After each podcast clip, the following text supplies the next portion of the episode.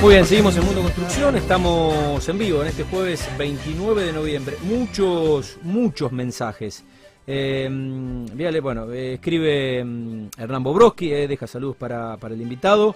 Eh, mm, bueno, también aquí Pepe Dofo que dice explota el rating con Cofano. Pablo querido, buenas noches, ¿cómo estás? ¿Todo bien? ¿cómo andamos? Bueno, ¿cómo estás vos? Muy bien, gracias. Apurado como siempre, venido a una reunión y seguramente seguís a otra. Sí, hoy, hoy fue un día especial, sobre todo en, la, en, la, en el corredor sur en General Lago. Tuvimos una reunión donde se conformó una mesa de enlace para estar trabajando con el ministro, la ministra de Medio Ambiente, el presidente comunal de General Lago como, como coordinador de esa mesa de enlace, el ministro de Producción, el ministro de Turismo. Y la verdad que fue, fue muy buena porque eh, bajo este marco de pandemia ¿no? y bajo lo que estamos viendo como crisis sanitaria, empiezan a haber estos encuentros que suman un montón a Argentina, donde tanto público como privado se empiezan a poner de acuerdo para, para poder desarrollar la economía, la microeconomía, la economía regional, que es fundamental para sostener la fuente de trabajo.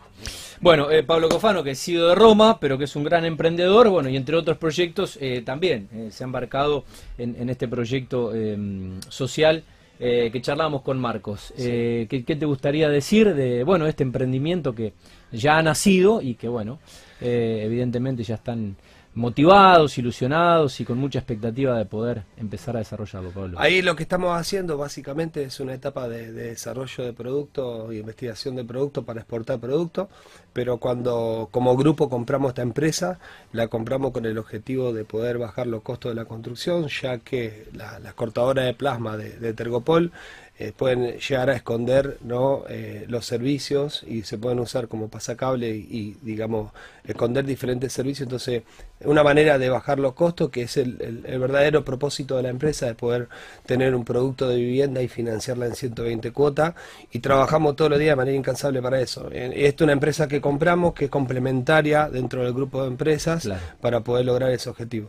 Y bueno, y como, en la mayoría de los proyectos que por ahí le, pones la cabeza tiene que tener eh, un costado social para que te motive. Y fundamental, ¿no? Es una de las cosas que, que más nos motiva. El bichito que te tira. Sí. Eh, bueno, eh, está funcionando actualmente con una planta permanente de cinco personas y ahora estamos ampliando dos turnos más de producción. En total queremos llevar a tener aproximadamente 20 personas en planta permanente. compramos en este momento una cabina de pintura donde empezamos a hacer un producto derivado del Tergopol con un tratamiento especial para poder exportarlo. Hicimos una, una alianza concreta con Exporta Simple, ¿no? Y bueno, ya estamos pensando de, empezar a, exportar productos que estoy convencido que esto le hace bien a Argentina. Muy bien, bueno, pasamos a, pasamos a Vita. Eh, habíamos hablado de, Vita con, vos semanas atrás. Lo, lo estuvimos a, Marco Frenda de, de Proxy también hablando de, Vita. Y hace un par de semanas hubo un lanzamiento, eh, bueno, para algunos eh, clientes, para algunos inversionistas de, de Roma que es la desarrolladora de este primer barrio privado. Bueno, y con todo esto que pasó, y nos viene bárbaro, y es oportuna tu visita, porque eh, por ahí podés contarle cosas a, los teleoyentes que hace dos semanas atrás por ahí nos habían concretado, que es todo esto que ha pasado hoy. Bueno, justamente hoy fue el anuncio oficial eh, donde nosotros ya teníamos la información, pero no podíamos, obviamente, sacarle protagonismo al ministro de Turismo y al ministro de Educación de la provincia de Santa Fe. Eh, hoy se anunció concretamente en, donde la UNR eh, va a estar generando en la localidad de General Lagos un polo educativo. Nosotros tenemos uno de nuestros barrios cerrado pegado a este polo educativo y también se anunció hoy eh, una inversión de más de 10 mil millones de pesos para todo un sector de turismo en General Lago. Y la verdad que esto le hace bien, eh, generar una localidad turística en la provincia de Santa Fe, con, con, las posibilidades que tiene hoy la, provincia por, por, el río en sí, eh, está bueno generar un lugar de recorrido para, para, el rosarino, para el santafesino, para el visitante que visita nuestra, nuestra ciudad y que visita nuestra provincia. Eh, lo vemos con ojos muy buenos, pero no solamente hubo anuncios de proyectos públicos, sino también se anunciaron 10 eh, proyectos inmobiliarios diferentes dentro de la localidad y también se anunciaron aproximadamente una inversión de 350 millones de dólares en total eh, de diferentes empresas eh, multinacionales que están, están localizándose en, en este corredor sur y puntualmente en, General Lagos, ¿no? Eh, que por su cercanía a los puertos, por su cercanía al río y por su cercanía a autopista, pasa a ser un punto bastante atractivo para las empresas que se quieran ubicar. En total fueron tres multinacionales que anunciaron las, inversiones y bueno, eso la verdad que a nosotros nos genera mucha expectativa porque ¿no? la, pese a que vemos en muchos medios en eh, un punto de vista bastante pesimista sobre la situación de Argentina, eh, hay grupos de empresarios que están creciendo y que están creyendo en este país y, ¿no? y, siguen, y siguen generando inversiones y siguen generando fuentes de trabajo. Eh, se hizo en total un aproximado de puestos de trabajo que se van a generar en la localidad. Están llegando casi a los 500 puestos de trabajo, bien con todas estas inversiones que van desde hoy a los próximos cuatro años en total en un plan de inversión que tienen todas las empresas, incluida la mía. Nosotros estuvimos también hablando de, de cuál es nuestro compromiso de inversión en, la localidad. En total tenemos un, compromiso de invertir mil millones de pesos en esa localidad. Este es un primer barrio cerrado de tres en total que tenemos planificado para los próximos 24 meses lanzar y lanzando a medida que el mercado va a ir respondiendo en función a este producto cuando uno, eh, bueno, una batería de anuncios hoy, eh, pero, viste, a veces te dicen baterías de anuncios del gobierno y eso de anuncios. Sí. Difícilmente sean. Eh, en este caso, bueno, realmente una batería de, de anuncios, eh, la verdad, de, concreciones a, mediano y largo plazo eh, para el futuro. Parece que va a trascender un poco General Lagos y, va a ir un poco más allá de los límites de, de la propia comunidad. Digo, por, por la dimensión de esto que estás contando. Ya para que tengamos una idea, el polo educativo está convocando a todas las localidades del Corredor Sur. Claro.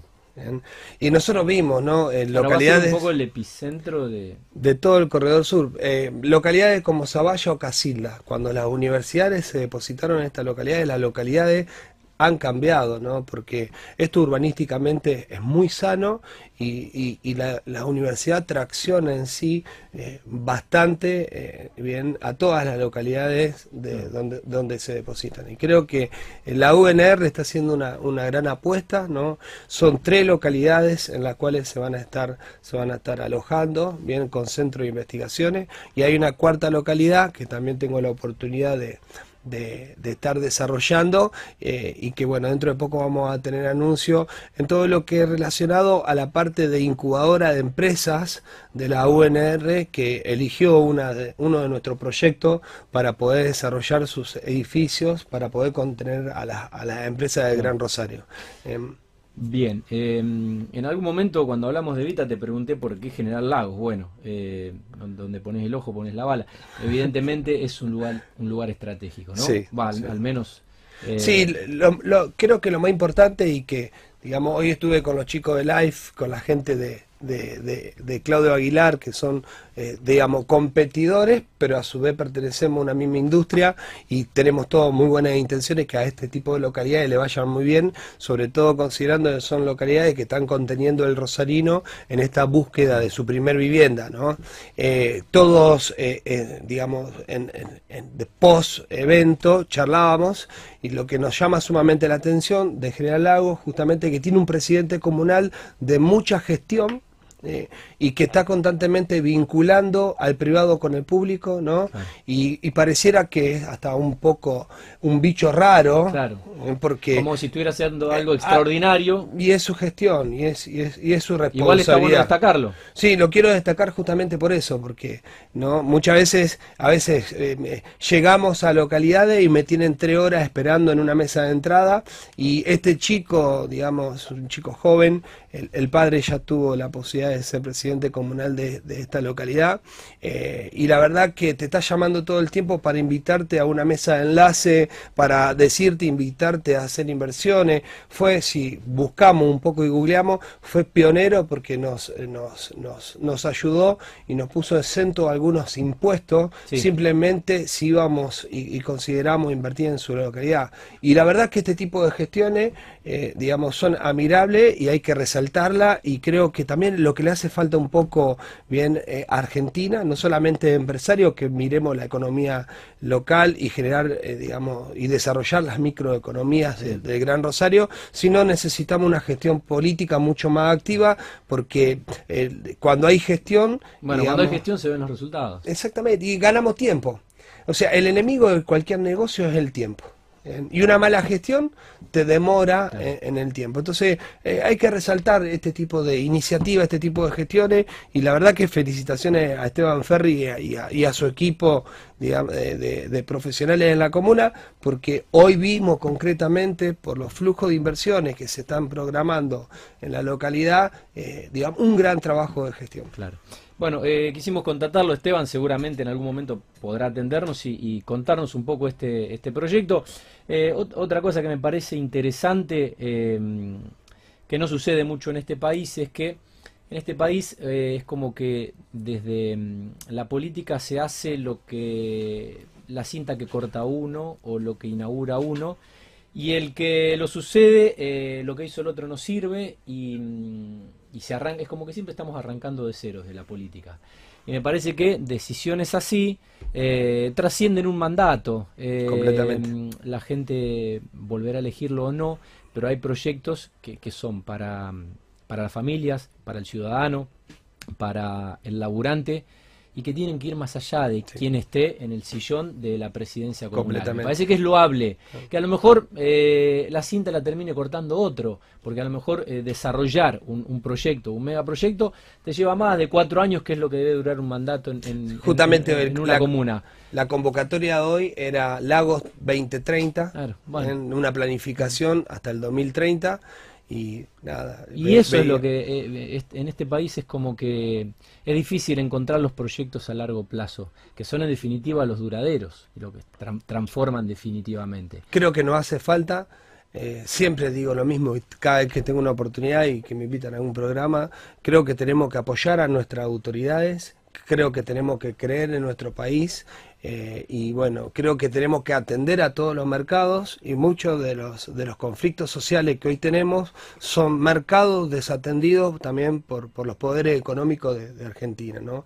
Y, este tipo de gestiones y con, con visión empresarial eh, se puede hacer mucho. Se está haciendo mucho, Tati. Es impresionante. Se nota. Yo creo que es, es, es, un 50 y 50. En este caso es, usamos el ejemplo ¿no? de, de General Lagos, es eh, la gestión política y eh, el emprendimiento del desarrollo privado, sea Roma eh, o la empresa privada, que tenga en este caso la, actitud, la humildad, la propuesta, la inquietud eh, y mm, el interés de ir a, desarrollar y, a, transformar, insisto, no, solo una comunidad, para mí lo que acabas de anunciar, eh, va a cambiar un poco el futuro de no solo de General Lagos, de, todo de, todo el corredor sur. Bien, eso, pero se empieza a ver hoy. Andás mucho en, tu camioneta y te metes y, vas, vas mirando y todo. Eh, explícale por ahí a los que no tienen el mapa en la cabeza eh,